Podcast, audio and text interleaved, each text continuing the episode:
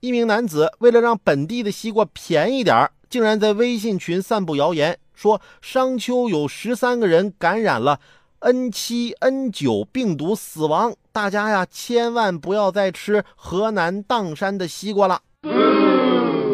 你这是为了吃瓜便宜，你也是拼了。你到底是想吃多少瓜呀？真给我们吃瓜群众丢脸。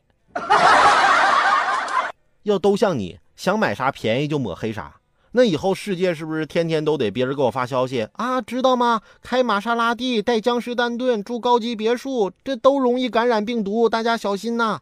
那不乱套了？别披着热心提醒的外衣去做那些个满足你自己私欲的事儿，低级。